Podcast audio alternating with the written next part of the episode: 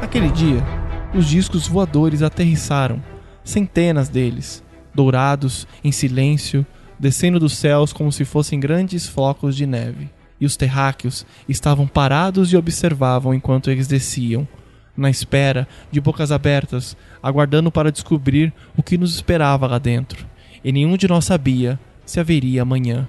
Mas você não notou isso, porque naquele dia, no dia em que os discos voadores chegaram, por alguma coincidência, foi um dia que os túmulos abriram mão de seus mortos. E os zumbis empurraram e atravessaram a terra macia, ou irromperam dela, andando com dificuldade, com olhares vazios, impossíveis de serem parados. E vieram até nós, os vivos, e nós gritamos e corremos. Mas você não notou nada disso, porque no dia dos discos voadores, que foi o dia dos zumbis, também foi o dia do Ragnarok e as telas das televisões nos mostravam um navio construído com unhas de homens mortos, uma serpente, um lobo, tudo isso maior que a mente poderia conter, e o cameraman não conseguia ir longe o suficiente. Então os deuses saíram e se mostraram. Mas você não viu os deuses chegarem, porque no dia em que os deuses batalharam com zumbis e discos voadores, as barragens se romperam e cada um de nós foi engolfado por gênios,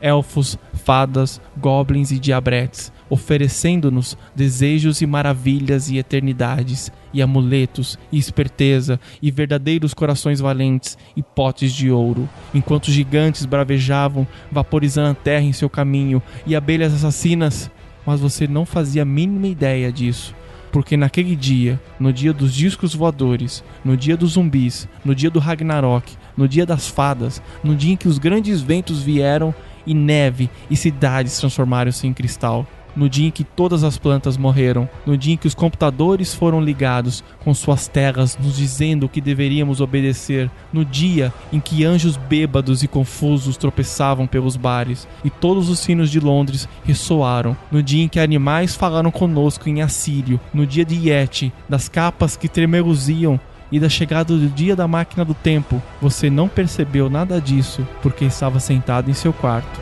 sem fazer nada, nem mesmo lendo apenas olhando para o seu telefone, se perguntando se eu iria lhe telefonar.